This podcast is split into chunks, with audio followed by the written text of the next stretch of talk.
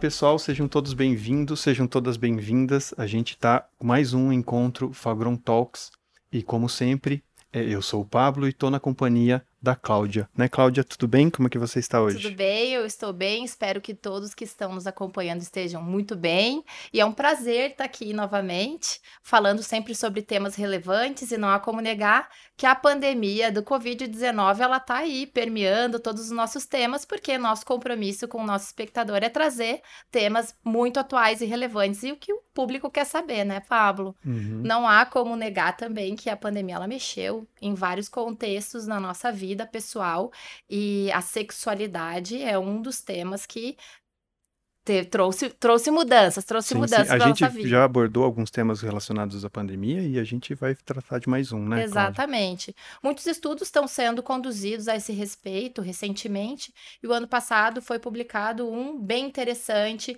no Jornal de Ginecologia e Obstetrícia Internacional falando dos transtornos sexuais femininos em meio à pandemia de Covid-19. Esse tema super instigante que vai ser conduzido a nossa conversa hoje. Então, bora falar sobre sexualidade feminina na pandemia? Bora falar, vamos lá. Quem que tá com a gente hoje para poder abrilhantar aí o nosso encontro. Então, para apimentar a nossa conversa, vamos convidar a super ginecologista, doutora Camila Prestes, que é médica ginecologista e obstetra, especialista em endoscopia ginecológica, pós-graduada em ciências da fisiologia humana, pós-graduanda em sexualidade humana, clínica e educação, pós-graduanda em sexologia multidisciplinar e atuante em clínica própria com ênfase em saúde da mulher. Doutora Camila, seja bem-vinda. Muito bem-vinda, doutora. Muitíssimo obrigada pelo convite. É uma honra estar aqui com vocês. Eu tenho certeza que vai ser um papo muito prazeroso. Temos certeza que sim. Doutora, para a gente começar então a nossa conversa, a gente sabe que, é, como a Cláudia falou, muito tem para se falar sobre esse assunto. A gente sempre costuma com, começar o nosso bate-papo para que a doutora sempre traga um pouco do seu dia a dia. A gente sabe que a gente viveu aí o auge da pandemia e a gente está aí já convivendo com ela há muito tempo, aprendendo a conviver com ela, e muitas mudanças aconteceram, muitas coisas a gente reaprendeu, muitas coisas aumentaram, outras diminuíram. Como está o seu dia a dia? Como foi o seu dia a dia no consultório, desde o, o auge que você viveu, o comecinho, o auge, isso teve uma influência positiva, negativa? Como que foi? O que apareceu mais no consultório ou não apareceu? Como é que tá? Em relação ao consultório, eu não percebi muitas alterações na quantidade de pacientes. Então, uhum.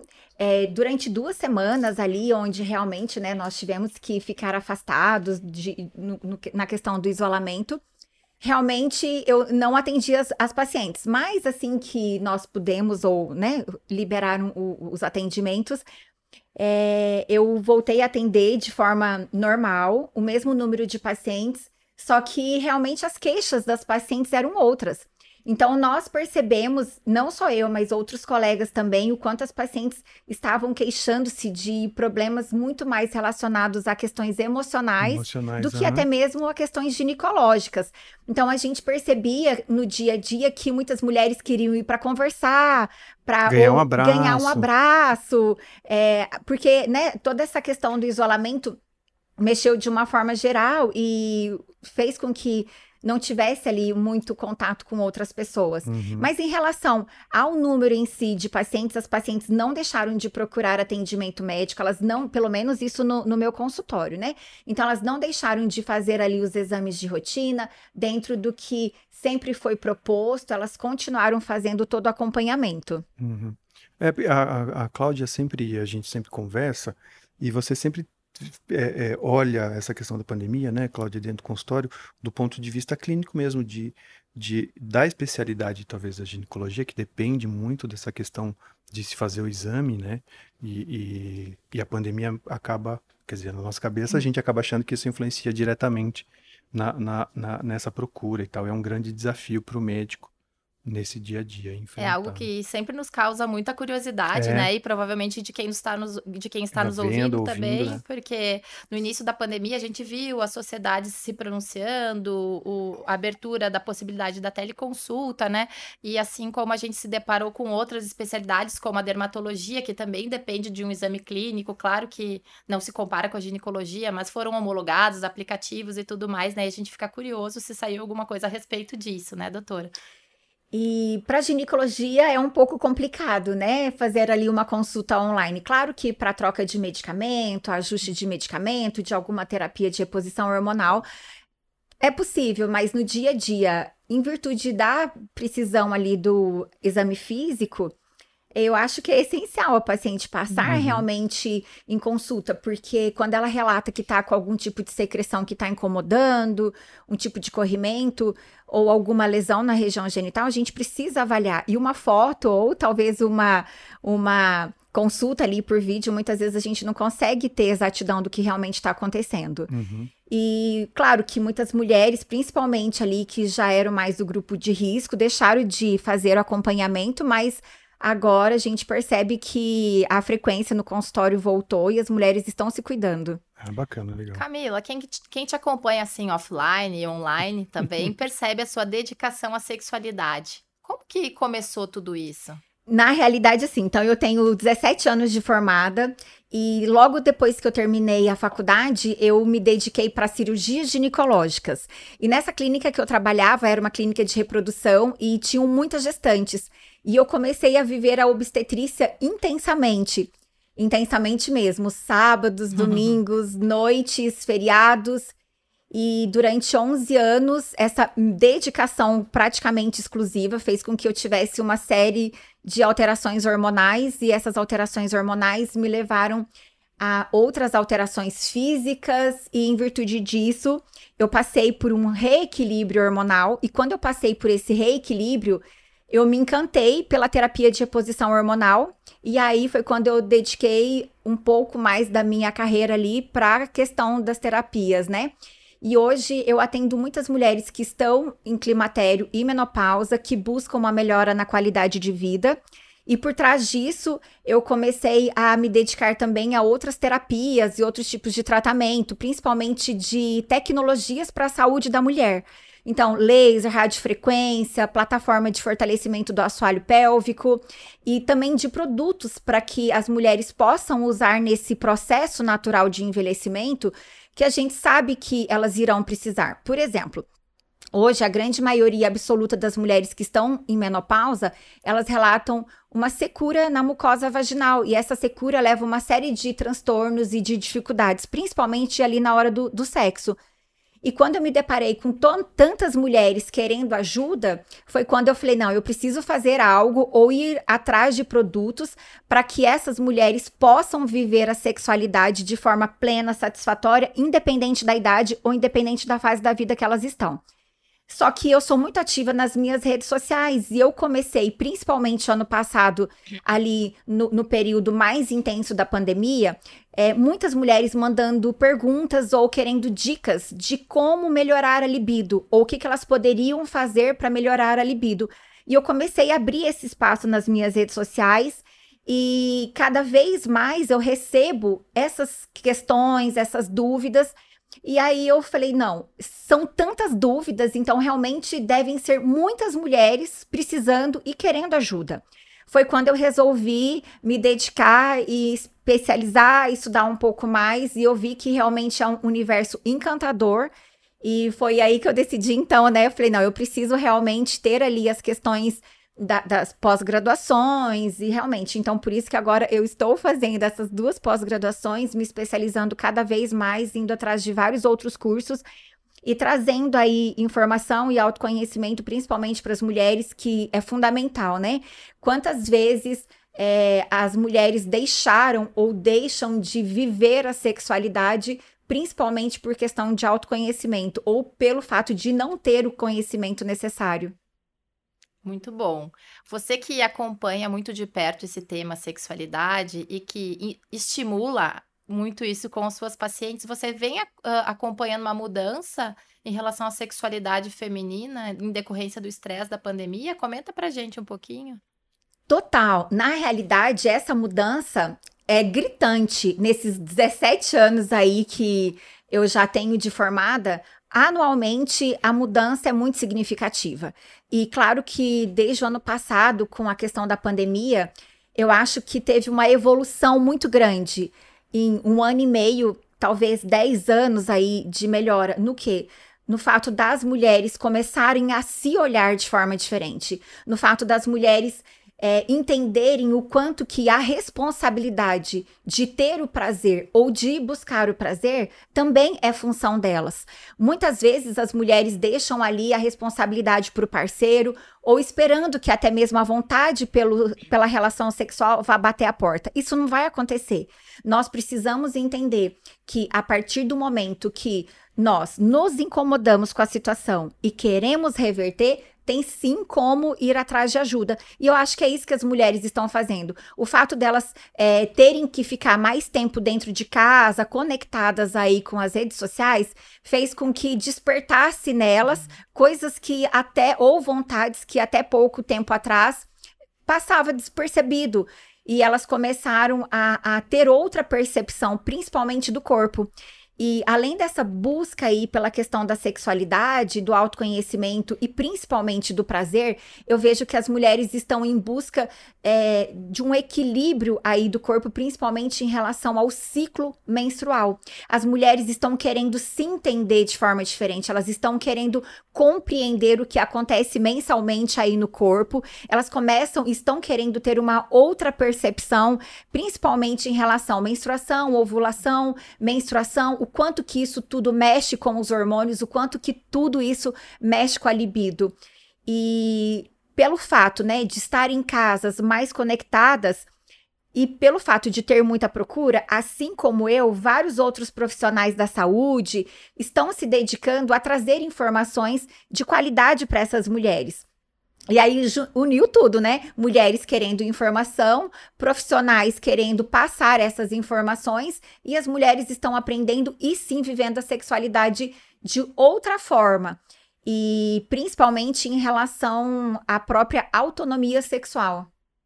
Bacana, doutora. Então, se por um lado o estresse, a ansiedade que a pandemia trouxe, né, uh, pode ter impactado de uma forma talvez um pouco negativa na sexualidade feminina, por outro lado, esse, poder, esse estar em casa, esse se reconectar com si mesma, trouxe essa possibilidade de explorar mais e também se autoconhecer, é isso? Eu acho que você falou a palavra correta. Conexão.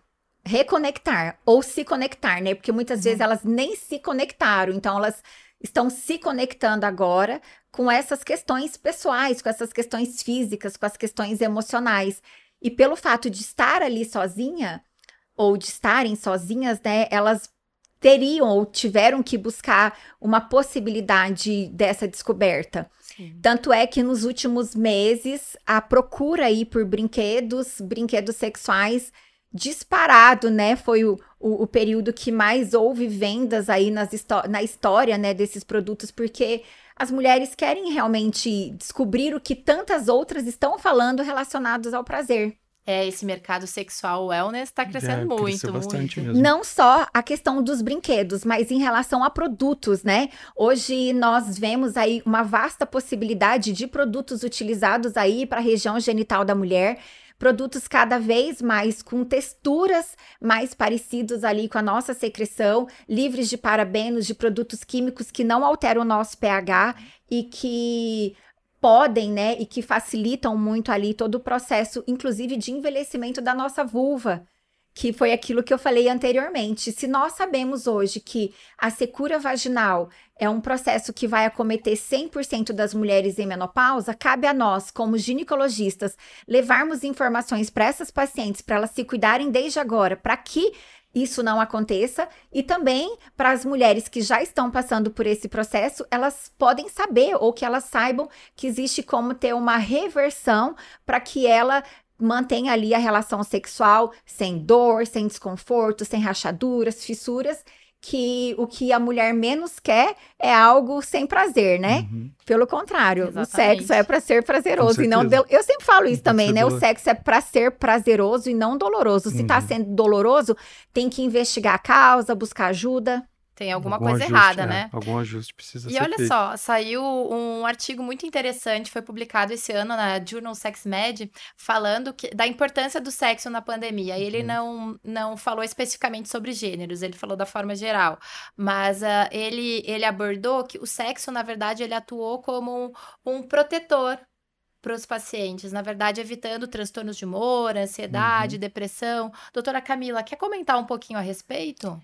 Eu vejo duas, duas possibilidades na realidade. Aquelas mulheres que se afastaram ali da- das relações sexuais ou se afastou do sexo em virtude, né, de não estar se sentindo bem, e daquelas mulheres que a partir do ato sexual se sentiram bem, Uhum. porque o ato sexual em si, principalmente ali o orgasmo, gera uma série de substâncias prazerosas para o corpo. Tanto é que desde 1990, é, de acordo com a Organização Mundial da Saúde, a sexualidade ela entrou como um dos pilares da nossa saúde. Então é super importante nós falarmos que o sexo vai muito mais além do que a procriação. Ele vai sim ali em busca do prazer, ou ele está relacionado ao prazer, mas ele está relacionado também muito com a nossa saúde. Uhum. E eu falo muito que a nossa sexualidade é relacionado, está ali sendo o reflexo também da nossa saúde, e a nossa saúde reflete na nossa sexualidade, porque tudo precisa estar equilibrado. É, em relação à questão da saúde aí voltada para ou relacionado né, com, com as questões sexuais, o que, que a gente percebe? Pelo fato ali do orgasmo, melhora o estresse, melhora a ansiedade, melhora o sono, melhora a- a- o tônus muscular, principalmente os músculos do assoalho pélvico, melhora todo o aporte sanguíneo, é, não só né, na musculatura do, do assoalho pélvico, mas todos os músculos de uma forma geral, gera uma sensação muito boa de prazer, de relaxamento. A conexão com o casal melhora bastante. Então a gente passa isso, né, no dia a dia aí para as pacientes e elas tiram um pouco esse essa sequência de tabus, preconceitos e limitações que tantas gerações viveram e que a gente está em busca de quebrar todos esses paradigmas, mostrar que a sexualidade ela faz parte aí da nossa saúde e que a gente pode sim viver a sexualidade de forma prazerosa sem tantos esses preconceitos, né? E outra coisa que eu falo muito, que eu acho que é super interessante, é o quanto que as mulheres precisam também cuidar da saúde no contexto geral, em relação à alimentação, exercícios físicos, controle do estresse, sono, autoestima também é super importante, que isso tudo vai refletir na qualidade sexual. E aí você para para analisar e fala que é isso, né? É a saúde da mulher. Tá tudo conectado, uma coisa não tá isolada da outra. E, e, e, voltando ao assunto aí que você tinha falado, né? Então, tem essa questão do quanto que as mulheres, a partir do, da, da relação sexual em si, começaram a ter esses benefícios para a melhora da saúde. Claro que Sim. vai ali gerar o bem-estar. Mas, por porque- outro. Isso porque acontece alguma, eh, alguma liberação de, de hormônios e neurotransmissores que te levam a esse bem-estar, doutora? Sim, principalmente durante o orgasmo, antes, durante e após o orgasmo ali, o nosso corpo, né? Tem a, a liberação de hormônios que são hormônios que geram prazer e bem-estar para o nosso corpo. E quanto e eu, e uma coisa que eu gosto muito de sempre enfatizar é que quanto mais orgasmos você tem, mais orgasmos o corpo vai querer, porque o corpo quer aquilo que para ele foi prazeroso. Então, uma, uma busca aí até, ou até uma forma de tentar melhorar a libido é tentar fazer com que a mulher consiga chegar ao orgasmo, porque chegando ao orgasmo, libera esses hormônios do prazer, quanto mais prazer, mais vontade, ou mais libido, que é sensacional, né? E falando já um pouquinho da libido, é, essa, a falta da libido é a principal queixa hoje das mulheres aqui no Brasil, quando o assunto é sexualidade. Olha que interessante. E aí existe um índice, né, doutora, que se comenta muito, um índice para avaliar a função sexual feminina. Uh, para você avaliar, sim, são 19 questões, né? E ele vai uh, avaliar algo, a, alguns pontos relacionados à sexualidade, como a libido, né? Que é, que é o desejo, a excitação, o orgasmo, a satisfação como um todo e a dor. Uh, como é isso? Você pode explicar isso para o público que está no, nos ouvindo? Quando a gente começa a realmente ter acesso a essas pacientes, a gente precisa questionar como que é a frequência, como que é a vontade, se ela tem dor, se não tem, se todas essas questões a incomodam. Se ela fala que não incomoda, por exemplo, eu falo, Cláudia, você tem libido? Tem vontade pelo sexo? Você fala, não, doutora, não tenho vontade nenhuma. Isso para você te incomoda? Não, não me incomoda, tá tudo bem, vida que segue, vou continuar meu casamento, meu trabalho. Então, são questões que eu não vou ter muita abertura e não vou ter um resultado com essa paciente. Sim. Agora, se você fala, Camila, sim, me atrapalha, me incomoda e eu quero mudar, Aí a gente, sim, vai fazer todo esse questionamento. Claro que muitas vezes a gente não coloca ali essas 19 questões, mas a gente consegue sim ter um questionário para fazer um diagnóstico mais claro do que está acontecendo. Será que realmente é, a falta de libido não, não, está relacionada ali com o, o, relacionamento? Qual o método contraceptivo que ela está usando? Qual é a fase da vida? Será que ela não está muito estressada? Será que ela está dormindo? Será que ela está no período da gestação, amamentação, climatério, menopausa? Será que ela usa algum medicamento antidepressivo, ansiolítico que esteja bloqueando ali a vontade pelo sexo. Então a gente precisa levar muito isso em consideração, porque a libido ela é totalmente multifatorial, então não existe um único fator que vai diminuir o desejo dessa mulher. A gente precisa olhar para essa mulher como um todo, tentar identificar o que está acontecendo e a partir do momento que você diagnostica possivelmente qual é o fator bloqueador, a gente vai trabalhar em cima disso. Então, às vezes, se ela tem lá, ela fala, doutor, eu tenho muita vontade. Mas a questão é que eu tenho dor no meu canal vaginal, eu tenho dor na minha vulva. A gente vai agir na dor da vulva, porque o problema dela não é a falta de vontade. O problema dela é a dor vulvar específica ou inespecífica, que a gente vai ter que resolver isso. Às vezes ela tem ali um quadro severo de atrofia na mucosa. O que, que a gente tem que resolver? Essa atrofia. Enquanto não resolver a atrofia, ela não vai ter prazer. Se não tem prazer, ela não vai ter vontade. Entendi. Percebe, Pablo, quanto é personalizado? Não é? E, e, e a nossa conversa está indo para um caminho, é, é, eu acho super interessante aí já dessa questão de desse nível, né, de ter esse nível de consciência sobre, sobre a, a, a própria sexualidade, as mulheres. É, eu queria, para deixar assim marcado, doutora, se você deixasse para a gente assim, é, eu sei que no meio do que você já disse a gente já consegue concluir, mas eu queria para deixar marcado, é, qual é essa diferença entre esse transtorno desejo e, e o, da, o, da, o da excitação? Qual, como, como que se dá essa diferença? Porque tem mulheres que não têm vontade pelo sexo. Uhum. E tem mulheres que têm vontade pelo sexo e é como se a vulva dela não respondesse aquela vontade. Então elas falam assim, doutor, eu tenho vontade, mas eu não Chega tenho lubrificação, uhum. a minha vagina não se prepara. Por quê? O que, que acontece? É, a média de, de excitação ali do homem é uhum. é totalmente diferente da excitação da mulher. A mulher, ela precisa de um tempo muito mais prolongado, inclu inclusive para o orgasmo. Então, para o homem chegar ao orgasmo é extremamente mais rápido do que para a mulher. Então, só esse ponto aí já entra num desequilíbrio no casal.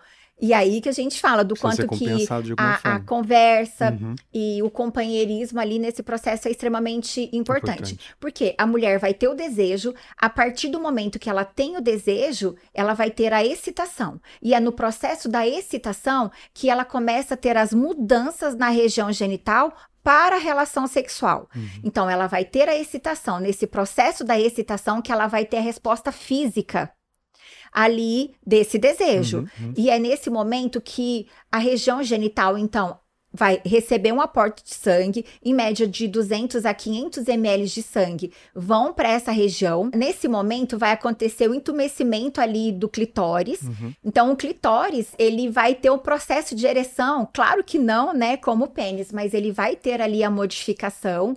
E até um tempo atrás a gente acredita acreditava que o clitóris era só aquele pontinho que nós visualizávamos ali na pelve, mas ali na, na, na vulva, né? Mas não é. Hoje a gente sabe que o clitóris ele vai muito mais além disso e ele tem ali a glande do clitóris, o prepúcio, o corpo do clitóris que envolve toda a vulva.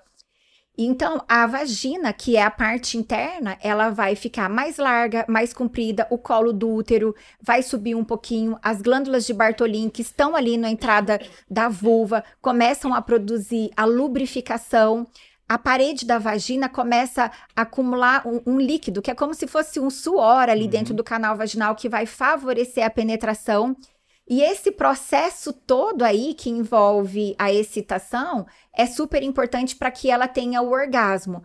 Esse processo de excitação em algumas mulheres é super rápido, em outras mulheres pode demorar 15, 20, 30 minutos. E a gente fala que isso seria o quê? Então, as preliminares. Caprichar bastante nas preliminares, para que nas preliminares ela tenha ali o processo de estímulo e aí entra todo, né, a questão que eu gosto muito de falar dos nossos cinco sentidos, o quanto que os nossos cinco sentidos, eles são super importantes para estimularmos o nosso desejo, e aí nisso a mulher vai ter um aumento da excitação. Uhum. Estando excitada, a pelve, o corpo se prepara para o orgasmo. Então, muitas vezes a gente tem o desejo, mas já quer pular logo pro orgasmo. Uhum. E se não passar por Isso. essa fase da excitação, da excitação, o orgasmo com certeza vai ficar muito mais difícil ou vai ficar prejudicado.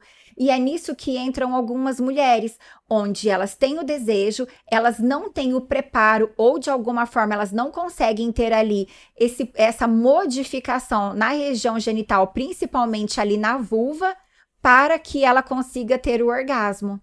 Então a gente deu para entender, mas deu, não deu, né? É, que é porque eu acho que é, é, eu acho que é isso. É, talvez não sejam, eles são são coisas diferentes, evidentes, mas eles estão correlacionados, né? Muito tá bastante, porque é, na ocorrência de um apenas, isso já torna-se um transtorno. Né? E eu gosto de falar que o mais importante não é nem o estímulo no clitóris, é o estímulo no cérebro. Ah, então. Porque muito mais do que a excitação, que o que, né, essas modificações locais, a, o processo inicial tem que partir do cérebro. E vai partir do cérebro a partir do momento que a mulher se conecta, conecta com a sexualidade. Com uhum e que ela aprende e que ela aceita que a sexualidade dela vai ser reflexo daquilo que ela faz e daquilo que ela pensa também. Então, quantas, né, mulheres acordam super cedo, tem tripla jornada, já acordam, né, já cuidam dos filhos, vão trabalhar fora, voltam, cuidam da casa, chega 9 horas da noite, elas só querem dormir. Por quê? Porque o cérebro não teve aquela conexão. Uhum. E aí, ah, se o parceiro procura ali para ter relação sexual, em 5, 10 minutos ela não tá pronta pro sexo. Aí o sexo não vai ser prazeroso e o corpo fala: "Cara, eu não quero não isso. Quero isso, não é legal. Não, não, é. não tô tendo nenhum benefício em ficar aqui meia hora e, e não ter prazer nenhum. E não tem o desejo, depois não vira uma coisa recorrente. E não tem o desejo. E aí você para para analisar que tá tudo conectado realmente, é. que foi o que a Cláudia falou ali, uhum. da conexão que a da gente conexão. precisa. Exatamente. Bacana. Aí falando de alguns dados, doutora, uh, a referência que eu citei lá no início do Jornal Internacional de, de Ginecologia e Obstetrícia, eu insisto em trocar, mas tá tudo bem, que ele avaliou uh, o comportamento das mulheres durante a pandemia. E aí ele traz uns dados que, de certa forma, não que eles sejam questionáveis, mas a gente vê algumas referências que mostram que o curso é um pouco diferente. Mas o que, que ele traz? Vamos falar. Ele traz que, durante a, uh, comparando antes e durante a pandemia, de 6 a 12 meses antes, as mulheres tinham em torno de 1,9 relação sexual por, relações sexuais por semana. E que durante a pandemia isso aumentou para 2,4 relações sexuais. Eles com, uh, eles comentam também sobre um aumento da libido, por outro lado, uma queda expressiva na excitação, no orgasmo e na satisfação sexual como um todo. Mas a gente, como eu falei, a gente encontra divergências.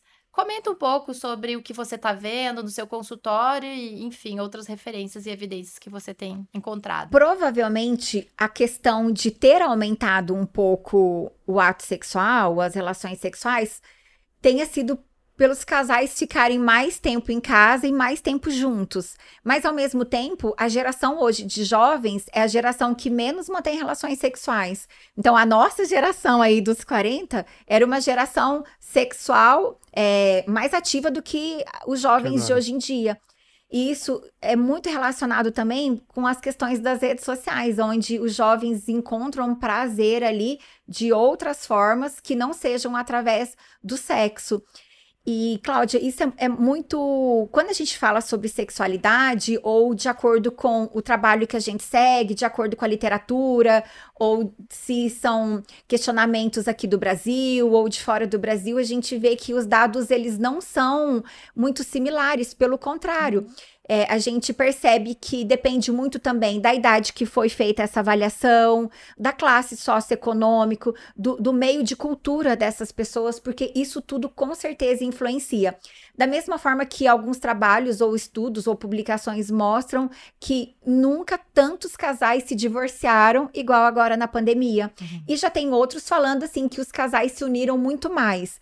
Então a gente fica sempre nessas, nessas questões, né? Então, Sim. a gente não pode frisar sempre uma coisa, uhum. mas mostrar que existem algumas possibilidades diferentes. Sim, de acordo com a região, poder socioeconômico, né? Isso a gente vê muito também no âmbito da nutrição, né? Que ao mesmo tempo que a gente fala que o nosso país ele tá engordando, por outro lado, a gente vê se a gente pega aí mulheres do sul, sudeste, com uma classe econômica mais elevada, eles estão cuidando mais da saúde. saúde. Então, varia muito, né?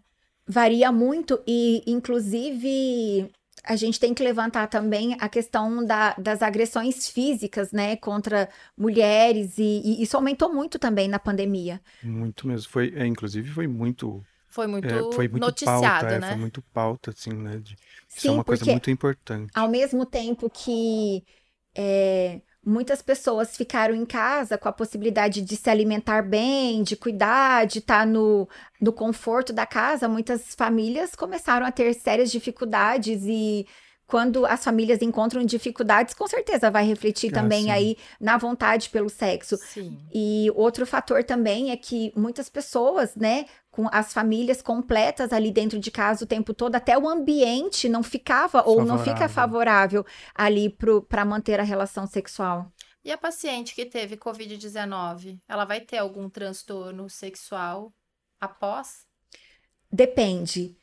Da mesma forma que em relação aos ciclos menstruais, né? Algumas mulheres realmente tiveram alterações em relação ao ciclo menstrual, outras não. Muitas mulheres tiveram Covid e não tiveram nenhuma sequela, outras mulheres tiveram Covid e ainda sofrem com várias sequelas, né? Principalmente você tinha comentado antes do dermatologista e muitas, né, falando da queda intensa de uhum. cabelo, das dificuldades respiratórias. Então eu acho que isso cada mulher apresenta ali as suas particularidades e cada mulher apresentou ou apresenta, né, o seu pós-Covid. Uhum. Sim. E qual é o arsenal terapêutico, doutora, que a gente tem disponível hoje para melhorar esses transtornos sexuais de forma geral? Se você quiser falar por tipo de transtorno, se você quiser comentar de forma geral. Oh, o mais importante é entender dessa paciente o que, que ela realmente está querendo né? Conversar, buscar ali durante toda a anamnese, durante toda a consulta, compreender quais são as queixas e quais são as vontades dessa paciente. Através de toda a história, do momento de vida, do exame físico, exame laboratorial, a gente vai conseguir ter ali um diagnóstico ou uma possível causa da falta de libido ou da falta de desejo, ou saber se realmente é falta de desejo ou se é falta de excitação, e aí traçar ali um, um tratamento mais adequado.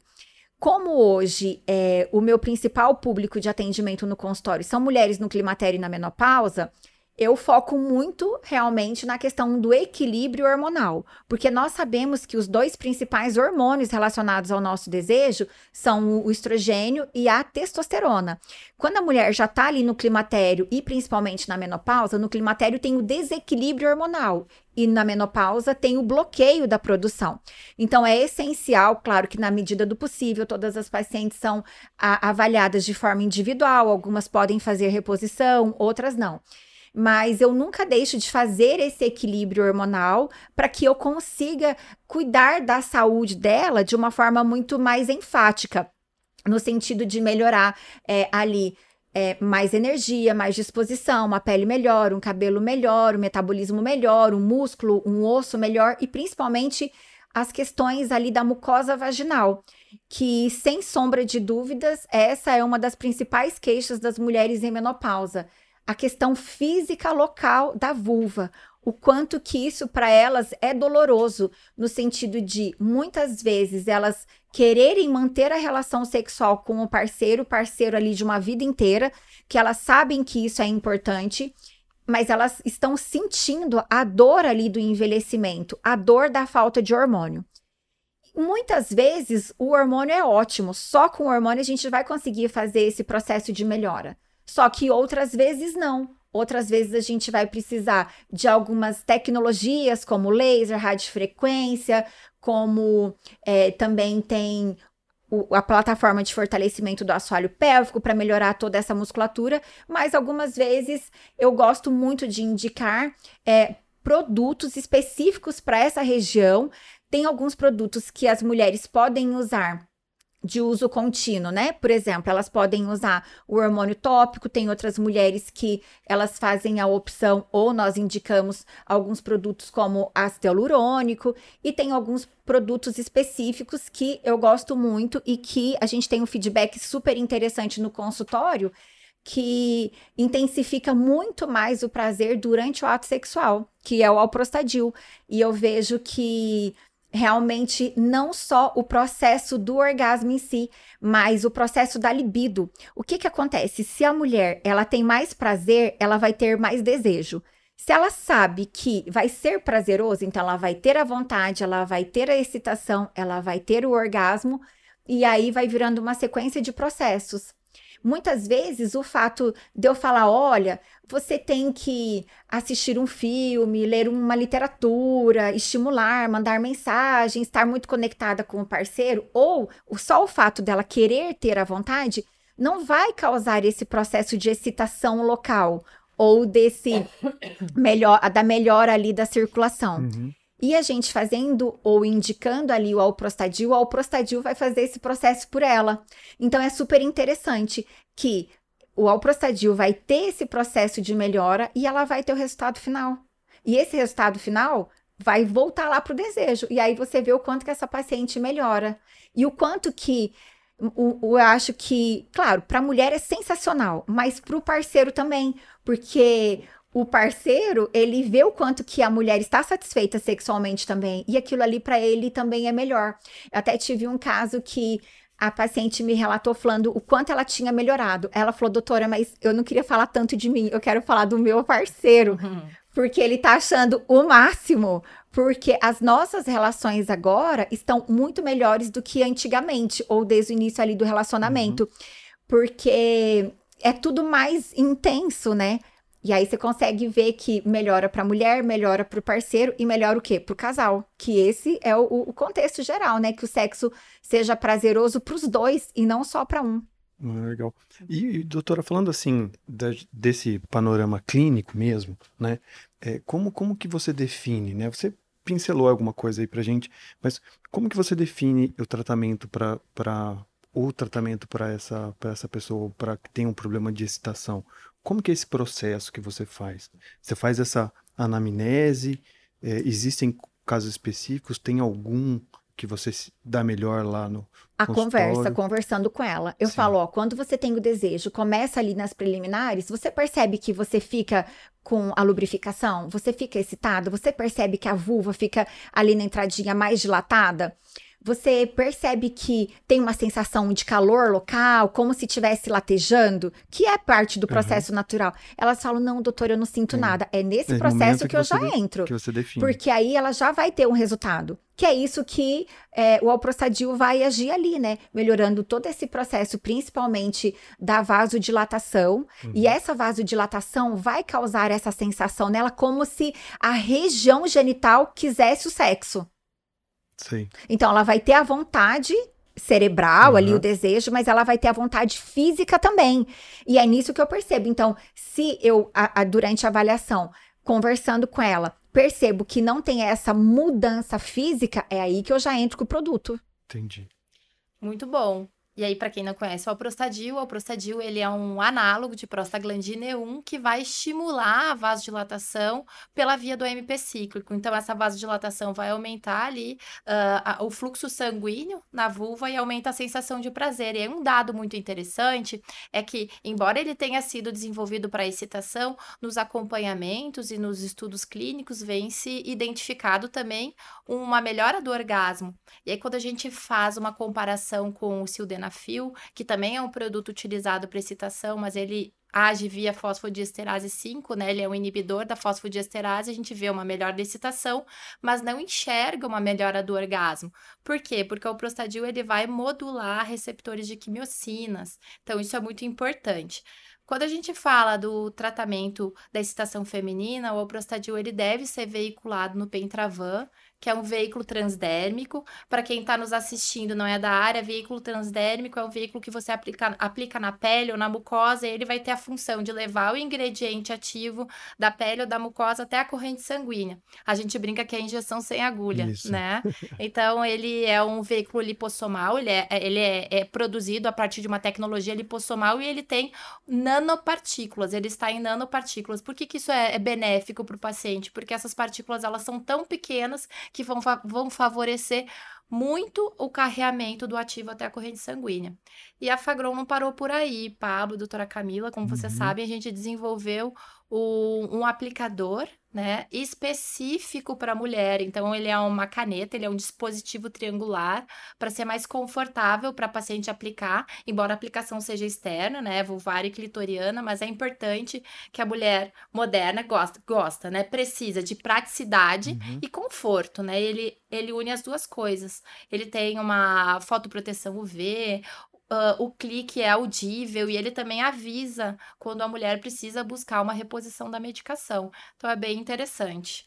É, acho que é, eu sei que a doutora tem uma coisa em cima da mesa, quem está só ouvindo a gente não está conseguindo ver. Mas eu, como a Cláudia falou da questão da aplicação, da caneta e tudo mais, como, como que. Acho que seria legal a gente conseguir ilustrar como que, que se faz essa, essa aplicação, como que funciona porque a gente falou, ah, beleza, o alprostadil a gente utiliza. Como que, como que é, doutora? Como que a gente aplica isso aí? Precisa anos de, de estudo para aplicar, tem que ser 50 minutos antes, antes de ter relação? Não, como é super funciona? prático. Hum. Então, ela vai tem ali a caneta que já é super tranquila dela dela saber como que funciona. Uhum. Geralmente eu indico em torno de cinco cliques. Mas eu sempre converso com a paciente para ela sentir e, e dependendo, ela vai aumentando ali a quantidade até chegar mais ou menos em 10 cliques, que já é eu, nas minhas pacientes, eu não percebo, elas inclusive relatam isso, que não tem muita diferença entre 5 e 10. Uhum. A mudança é muito sutil, Pequena. assim. Então a gente acaba indicando 5 cliques. E só voltando um pouquinho ali, uhum. o que elas relatam muito também é a intensidade do orgasmo, porque vai acontecer também o um processo da vasodilatação aqui ao redor do, do clitóris. Uhum. E quanto mais aporte sanguíneo o clitóris receber, mais intenso vai ser o orgasmo, né? A gente sabe que o nosso clitóris tem 8 mil terminações nervosas, ele tem o dobro de terminações nervosas do que o pênis, e eu acho que a mulher sente mais prazer do que o homem, por ter o dobro de terminações nervosas. Isso a gente não vai ter como saber é, muito, é, né? né? Porque cada um vai, que vai, vai, relatar vai saber um ali a sua, né? Forma. Mas então é super tranquilo. A gente orienta para que a mulher passe em torno de cinco cliques, claro que é ajustável de acordo é, com cada mulher. Passar um pouco entre os pequenos e os grandes lábios, levantar um pouquinho ali o prepúcio, que é aquela pelezinha uhum. que fica ali em cima do clitóris, e passar um pouco na entrada da vagina, que é o introito vaginal em torno de 5 a 10 minutos, ela já consegue ter uma percepção super boa de uma sensação de calor local e de formigamento. E claro que eh, vai ser variável, né? Mas tem uhum. algumas mulheres que mantêm ali relação sexual em 10, 15, 20 minutos, 30 minutos, e se passar de um tempo e ela quiser reaplicar, eu falo que pode reaplicar, mas geralmente só cinco cliques passado uma vez só já vai ser suficiente. É e quando você associa terapia hormonal ou quando você usa o alprostadil isoladamente, doutora? Para eu não fazer terapia de reposição hormonal, só se realmente a paciente tiver uma contraindicação muito significativa. que geralmente são o quê? Pacientes ali que estão em tratamento de câncer de mama, pacientes que tiveram câncer de ovário, ou pacientes que estão, né, pós-tratamento de câncer. Então, eu sou mais cautelosa. Na realidade, eu não prescrevo. Então, seria só o alprostadil. Eu tenho um relato hum. sensacional. Então conta pra gente. de uma paciente de 52 anos que ela era divorciada, ela é divorciada, ela estava com um novo parceiro há seis meses. Uhum. Pós-tratamento de câncer, câncer de mama, fazendo ali o controle com a medicação contínua. A vagina dela veio quando a gente fala que acontece essas alterações locais de atrofia de mucosa, muitas vezes quem não é da área não consegue quantificar o que realmente a gente está falando, né? Principalmente, voltando, vou falar um, um assunto aqui, mudando de assunto. Uhum. É, hoje, cada vez mais as mulheres estão se olhando, cada vez mais as mulheres estão se descobrindo e elas estão se redescobrindo também, no sentido de olhar para a própria vulva. Uhum. Toda paciente que vai no meu consultório, eu coloco um espelhinho ali na marca, falo: olha, isso aqui é a sua vulva, por dentro é a vagina, são os grandes lábios, os pequenos lábios, aqui o clitóris. Mulheres de 40, 45 anos falam: doutora, eu nunca olhei a minha vulva assim, eu nunca olhei para minha vulva. Uhum mulheres de 45 anos. Então, é uma forma ali de você já mostrar para ela e dela se conectar ali com, a, com essas questões, né? Saber que é natural olhar a vulva, saber que é natural tocar a vulva. E essa paciente, ela foi, ela, ela chegou até mim por indicação de uma outra paciente e ela falou: ai, doutora, eu, eu estou, né, com uma dor muito intensa aí durante o contato sexual, não consigo ter prazer nenhum, só que eu estou num novo relacionamento. E eu quero manter relações sexuais, eu quero viver essa fase boa da minha vida agora. E eu falei, calma, que nós vamos conseguir. Claro que eu passei ali um laser, um radiofrequência, então ela tá fazendo outro acompanhamento, mas ela tá fazendo uso do alprostadil com resultados sensacionais e toda aquela atrofia, o ressecamento, as dores, nós conseguimos reverter em pouquíssimo tempo e ela voltou a ter prazer não deixa de usar em nenhuma relação sexual. Aí eu falei, e aí, mulher, como que foi? Aí ela falou, nossa, outra pessoa. Aí eu falei, outra pessoa que você encontrou? Não, eu sou outra, outra. pessoa. e ela falou, ai, doutora, sensacional. E hoje eu fico feliz por todas essas mulheres que elas têm hoje essas possibilidades, né? Nós, mulheres, nós ginecologistas, nós, né, é, ou vocês também como produtores, né, ou estudantes desses produtos para oferecer para essas mulheres é sensacional. Muito bem, Muito parabéns, bom. né, é, doutora? É, uma curiosidade antes de a gente finalizar. Vai, vai lá, Cláudia. Uh, bom, doutora, quero que você me explique esse paradoxo, tá? Uh, de novo, né? A gente tem encontrado informações, dados aí em artigos científicos mostrando que, obviamente, né, na antes da pandemia, em torno de 35% das mulheres desejavam engravidar, e agora esse, esse índice caiu para 5,1%. Por outro lado, a, a venda de contraceptivo despencou. E aí? O que, que acontece? Olha, eu vou dar a minha real opinião, uhum. o que eu vejo no meu consultório e o que eu vejo muito, principalmente nas redes sociais. Hoje as mulheres elas estão olhando muito mais para o que é fisiológico, elas estão olhando muito mais para o que é natural e elas estão querendo se conectar cada vez mais. As mulheres estão querendo realmente vivenciar ali os seus ciclos menstruais. Elas estão querendo menstruar, ovular, menstruar, se autoconhecer, porque elas estão sabendo, elas estão se orientando, elas estão se informando do quanto que a nossa própria produção hormonal é fundamental, não só para a reprodução, mas para uma série de outros benefícios para o nosso corpo. E claro que, sem sombra de dúvidas, as pílulas elas vieram aí para mostrar para principalmente nós mulheres que o sexo ele pode ser sim por, por prazer e não só para reprodução.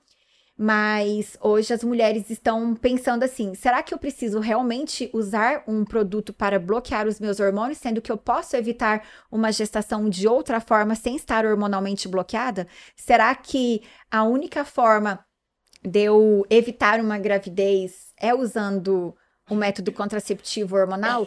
Será que através do meu autoconhecimento eu não vou ter essa percepção do que realmente está acontecendo comigo ali? Não só em relação aos métodos contraceptivos, mas eu vejo que foi isso que você falou, né, Cláudia, em relação à alimentação. Hoje as pessoas estão em busca daquilo que é mais saudável, daquilo que é mais natural para o corpo. E outro aspecto que eu vejo é que, que nem a minha geração, 15, 16, 17 anos, ai, vamos todo mundo tomar pílula. Às vezes a mulher nem tinha relação sexual, começou a ter relação com 25, mas desde os 18, 17 já estava tomando pílula, seja ali para pele, para o cabelo, para regular ciclo ou para tentar controlar ali uma síndrome do ovário policístico, que hoje a gente sabe que existem várias outras formas e que não só a pílula é um, um método mais indicado. Então eu percebo que é, as mulheres estão olhando para si falando: será que eu preciso mesmo disso? Será que uhum. isso para mim é importante uhum. nesse momento? Não quero gestação, mas eu também não quero colocar algo no meu corpo que vai sair ali da minha fisiologia ou do que é natural para minha saúde. E eu acho que isso é em virtude das redes sociais. Entendi. Do conhecimento, conhecimento. que tem sido propagado e divulgado aí o tempo todo.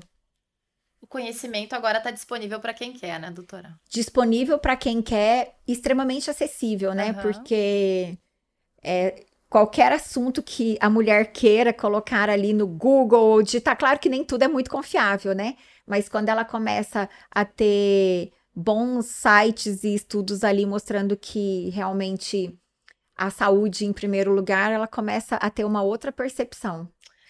É aquilo que eu sempre falo, para você fazer as perguntas certas para o seu médico, para o seu profissional, você também precisa ter um pouco de conhecimento, senão você nem você nem pensa, né, doutora Camila, que você precisa questionar ou pedir uma orientação em relação a determinado ponto se, se você desconhece completamente. Então, a informação é imprescindível. E outra coisa que eu vejo também é o quanto que as mulheres elas estão questionando o que os ginecologistas falam ou falavam. Então, por exemplo, se a paciente chega para mim e fala: ai, doutor, eu vim aqui que eu quero usar o método contraceptivo. Ah, você vai usar a pílula. Não, mas por que eu vou usar essa pílula? Quais outro, são né? os outros? Será que não tem algum método sem hormônio? Será que realmente eu preciso usar algum método para evitar a gestação? Será que o meu parceiro não pode usar? Será que eu não posso? Entendeu? Uhum. Então, eu acho que é, elas estão questionando muito mais as condutas em relação é, ou até mesmo né, o que é orientado, o que é prescrito, porque realmente elas estão indo em busca de mais conhecimento e elas têm ali o conhecimento, e tendo conhecimento, elas vão realmente questionar. E como, e como que você lida, doutora, com isso? Da, da, da mulher ir lá e falar, não, isso aqui eu talvez não gostaria, queria de ser contestada, é, né? É, é, super tranquilo. Nossa, eu sou muito tranquila no sentido assim, ó. É. Eu passo todas as opções. A decisão é dela. Ah, claro. Eu nunca estou lá para decidir algo para ela. Se ela quiser a minha opinião, depois, olha, de todos esses métodos, eu, eu, acho que eu queria esse ou esse. Aí a gente coloca na balança o que, que vai ser mais indicado. Por exemplo, se a paciente chega para mim e fala assim: doutor, eu quero evitar uma gestação, mas eu quero de forma alguma, não quero de forma alguma usar nada hormonal. Então, vou passar as opções não hormonais. Só que ao mesmo tempo, tem mulheres que chegam para mim e falam assim: doutora, eu não suporto a menstruação, a menstruação para mim é terrível. Aí, primeira coisa, já tentou melhorar? Já tentou fazer atividade física, melhorar a alimentação? E aí entra todos aqueles pilares, né, uhum, né, uhum. da saúde. Agora, se ela fala, não, não quero de jeito nenhum, dentre ali as possibilidades de bloqueio hormonal, eu vou dar todas as opções. E ela que vai ter a opção. Claro que eu que mostrando um, é, os benefícios, um... malefícios e os uhum. efeitos possíveis colaterais ali mas a decisão sempre vai ser da paciente. Bacana. Muito bom, bom né, Cláudia? Eu acho que de uma forma geral, a, a, a, medicina, não sei qual é a opinião de vocês e de você, Cláudia, mas acho que a medicina está indo para esse caminho, né? A gente conversou com vários colegas seu aqui e a gente vê um pouco disso, né? Porque é, a consulta é, é, o especialista e o paciente, né? Então a consulta é deles, né? Tem que ter uhum. esse, essa participação ativa também de quem vai procurar, né? Não só, a, inclusive porque a doutora falou de como identifica, né? Que faz algumas perguntas, então tem que ter essa informação, uhum. tem que ter esse conhecimento até para poder passar, né? E a integração de, disso claro. tudo, né? Porque a mulher, ela é completa ali. A gente uhum. tem que avaliar a mulher de forma completa. Muitas questões ginecológicas podem ser reflexo de outras questões. Então, por exemplo, mulheres que têm síndromes metabólicas, alterações aí na tireoide, essas alterações podem alterar o ciclo menstrual, que a gente sabe, por exemplo, uma mulher com hipotiroidismo pode menstruar demais ou pode não ter a menstruação.